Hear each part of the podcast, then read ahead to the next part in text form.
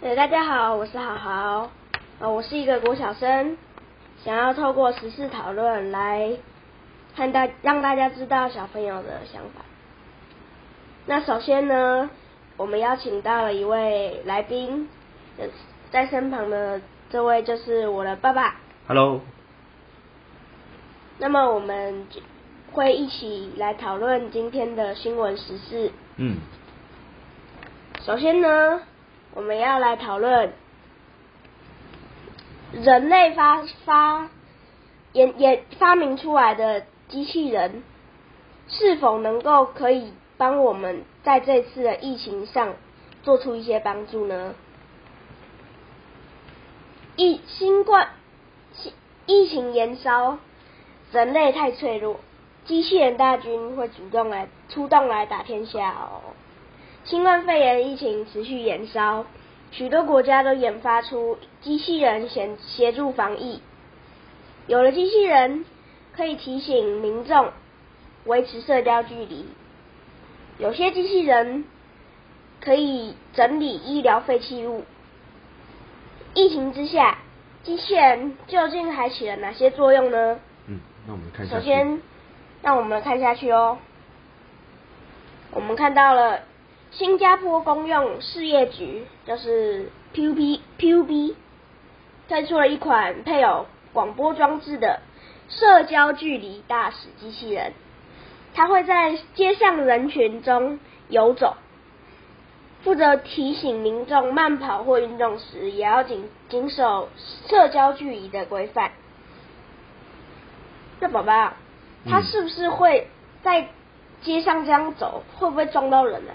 哦，我看它上面好像有 sensor，可以呃有一些呃 AI 的功能，避免跟人群碰撞。我相信它应该会避开，然后会走得非常的缓慢，然后内建一些智慧的软体啊，然后提醒大家录已经把一些东西录制好，然后就提醒大家要遵守社交距离，要保持好，要不然呃会有一些风险的问题。所以他就是会一直走，然后一直播。对，说不定他定点，呃，就像扫地机器人一样，就是他到了某一些时间结束后，他还会回到他原本的那个地方，还可以充、哦充电哦。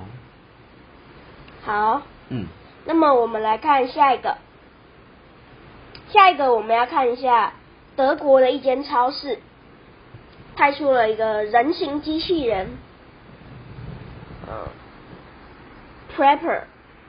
Pepper，Pepper，他会负责在疫情期间，他站在结账的柜台前，向逛超市的民众宣导室内防护防护措施，还会暖心呼吁人们团结抗疫。后来，后来我发现这个 Pepper，它是透过日本的软银。呃，他的他发明的国家，我们刚刚 Google 了吼，我们刚刚 Google，它就是日本、法国共同研发的。对，在然候后在二零一四年创造了第一原原型的 Pepper 机器人，嗯，对，好像红海也有参与设计。哦，你看它上面还有四个麦克风啊，然后两个 RGB 的陀螺仪那些东西，对镭射器在上面。对，然后荷兰第三个，荷兰一间中式餐厅里面，哇，它也有一个人形机器人，它有配它配配有端盘设计，它会在餐厅里自动自由走动，协助服务生运送餐点。除了可以减少服务生的人力，也可以降低人与人接触传染新冠肺炎的风险。嗯，那根本就是取代机器、取代服务生了嘛？对，嗯，不知道送错，他会不会送错？送错位置啊？应该不会吧？电脑应该会比人还要严谨一点。嗯，就是他会只送到指定的位置上。对。那我不知道他是怎么去，他会放在人家座座位上吗？还是应该到了人家座位上，然后那一些人那个客人呢自己去拿。应该是他会把托面前的托盘放在桌上，然后客人自己去拿下来。那像有些牛排，如果我点的是牛排，然后很烫，然后还会喷，那就不适合，对不对？电脑可能会被喷到，然后就秀逗。对，电脑会喷到，或者是他也不容易跟客人讲说，哦要小心哦，这个这个会喷哦，会烫到人哦。但是应该应该是应该他是也会讲啊。他只会做一对比较简单的东西，比如说端一些呃冷饮啊，但是我们也不能小看现在的机器人啊。嗯，会越来越厉害了。对，哦，它主要也是要降低我们讲的人与人的，连接。嗯，对，好，那我们来讲第四个。香港国际机场有运用一款中国大陆制造的智能面具机器人，它会在厕所里不停的行走，适时的开启紫外线消毒功能，消灭厕所残留的病菌，让机机场如厕的民众能更加安心的使用。嗯，这样子清洁人员就可以避免说有一些接触的感染。对，因为如果因为通常清洁人员有的时候都是一些一些老人家。对，啊，老人家的呃抵抗力比较小一点，比较差。比较差一点，嗯。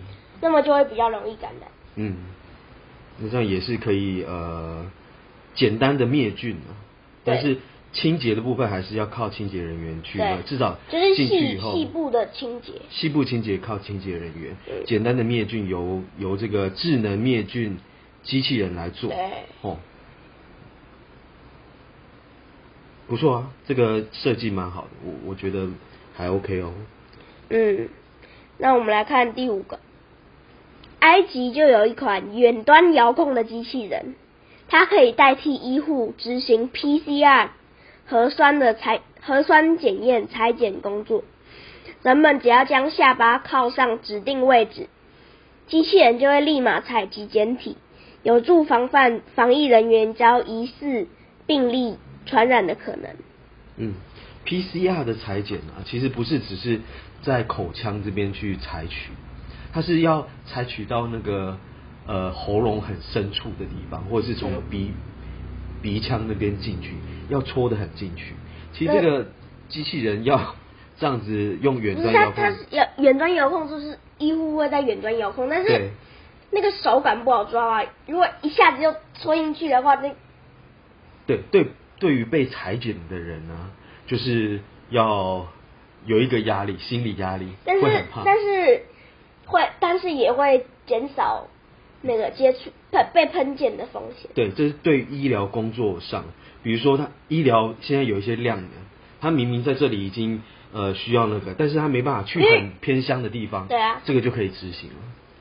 对，因为其实会去裁剪的人，通常都是一些你有接触跟那些确诊者接接触过的人之类的，通常啊有可能啊，大概对，才需要去做裁剪。本我疑似嘛这种症状，那当然就是有这个需求。那这样，对于他偏偏乡是蛮有帮助的。那他要那戳进去多深呢、呃，可能要到很后后面喉咙那个部分比较深层，因为有些病毒量是比较接近喉咙以下那那一块。那会很恐怖哎、对啊，会很恐怖啊。不过、嗯呃，相信这一块也是对医疗的量能啊是很有帮助的，也是很智慧的东西，嗯，不错。好，那我们来看第六个，嗯，意大利的瓦雷泽政府医院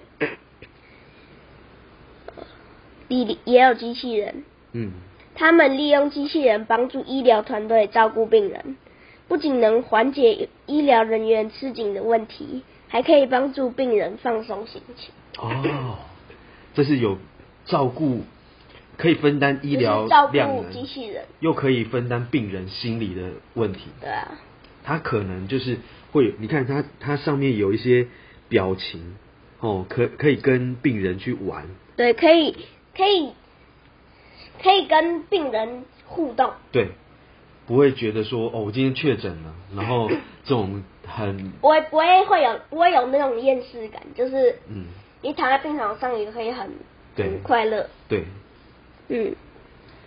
那么我快乐的话就会分泌一些多巴多巴胺。胺，哦，让身体可以更快恢复。嗯，那么我们来看到最后一个，我们要看到的是 Wasti Wasti，则是一款由泰国马希敦大学工程学系研发的收垃圾机器人。它负责在新冠肺炎隔离病房收拾医疗的垃圾，像是受污染的口罩、手套等，降低清洁人员被感染的机会。哦，这真的很重要。其实有几款啊，他们那个清洁人员都都呃都是降低他们被感染的机机会，因为你如果在这边哦，清洁人员在这边打扫，那他被感染了，那清洁人员其实也会到别的地方打扫，那是不是就会扩就是散开来？清洁人员会在全全院区打扫，对那它就会造成院内感染，对，就就四处跑，扩散四处跑，这样然后就会子扩散。其实不好。嗯，嗯，对啊，把它关一下，好，来继续。对啊，他清洁人员如果被感染的话，那很严重。对啊，所以你看，它可以帮忙捡垃圾，我觉得是蛮蛮重要的哦。这个是我们目前台湾好像还没有呃想到这一块。台湾现在好像还没有想到清洁人员会可能会造成院内感染的对啊。对啊，所以这个我看它上面，你看也有一些医疗医疗垃圾的一些符号，对，然后它就自动的去把这个垃圾桶啊，它会把垃圾桶摆摆到上面，对，然后医疗垃圾就可以、那个，他就是把它呃固定在它的机器手上，然后之后搬到上面。对，它也是同样的是降低人与人的连接，对，对啊，不错，相当好的设计。最后，好的。嗯，那我们的结论就是，现在变种病毒的传染力对，现在又有那个 Delta Delta 变种病毒。那很恐怖。的传染力是听说它是呃扩散的很远，然后呃就是无症状确诊很多，就是你可能那个它的一些病症的表征啊，不是那么的看得出来，那这样子很容易就扩散开来了，嗯。这真的是很恐怖。对啊，嗯嗯，这 Delta 病毒好像比英国的变种病毒的传染力还要高对啊。好几倍。那像小朋友你们的想法，我们的想法当然就是，如果有变种病毒，当然就不能回去上课啦，嗯，会很 会要一直待在家里很无聊啊。很啊。无聊，对，没办法好好的跟同学们一起学习，对不对？嗯，那这一则新闻让我们感觉就是人与人的连接，哦，我们可以减少了，哦，避对对，可以借由机器人来让我们可以在一个在某个场所，就在医院、嗯或者是某某些医疗场所，嗯，可以降低我们的我们的这些人人员的风险。对。那以后我觉得科技可能还是会跟变种病毒一样，越变越厉害，对不对？嗯，总有一天应该可以，你觉得可不可以战胜这一个疫情？可以吗？嗯，我觉得应该是可以啦。我们要靠科技嘛，嗯，科技很重要，对不对？对。我们如果靠如果靠机器人，说不定可以让我们疫情减缓。嗯，好，那么这次的讨论就到这里喽，希望大家喜欢，好。拜拜。